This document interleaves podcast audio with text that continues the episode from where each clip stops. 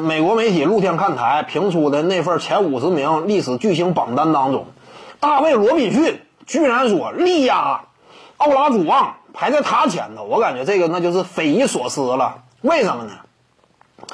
因为奥拉祖旺啊，首先一点呢，他就直接的交锋这个角度来说，那他确实是能够压盖住大卫·罗宾逊的，这点非常直观嘛。再有一点呢。那他获得的那两枚冠军戒指，那说实话都是队内的第一核心的身份。但是你再看大卫·罗宾逊呢，他整个职业生涯当中是也有两枚冠军戒指。咱首先第一个呢，九九年跟马刺队，呃和新星邓肯他俩携手，但是当时邓肯初来乍到就已经完全压盖住大卫·罗宾逊一头了。总决赛当中场均二十七分，而罗宾逊呢，场均我要是没记错只有十五六分，那两人之间差距非常明显。这就有点类似于当年的这个奥斯卡罗伯特森和天勾贾巴尔，他俩一上一下这样一种档次差距非常直观。你不是第一核心，而且第二个总冠军戒指那就更边缘了。第二个总冠军戒指，零三年马刺登顶，当时大卫罗宾逊已经是角色球员化了，场均七八分儿。你这个冠军那能有多大含金量呢？跟奥拉朱旺那两枚冠军戒指咋比呢？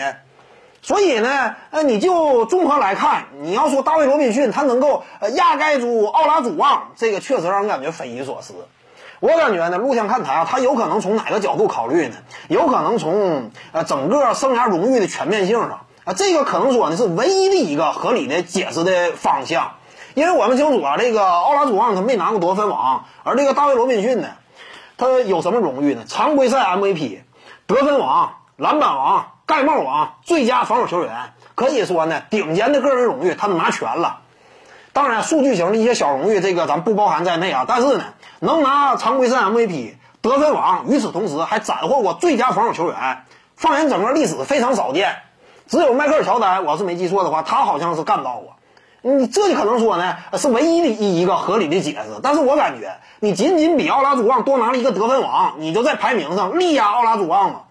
我感觉这也是不合理的。你甭管怎么解释，最终来看，最终权衡还是不合理。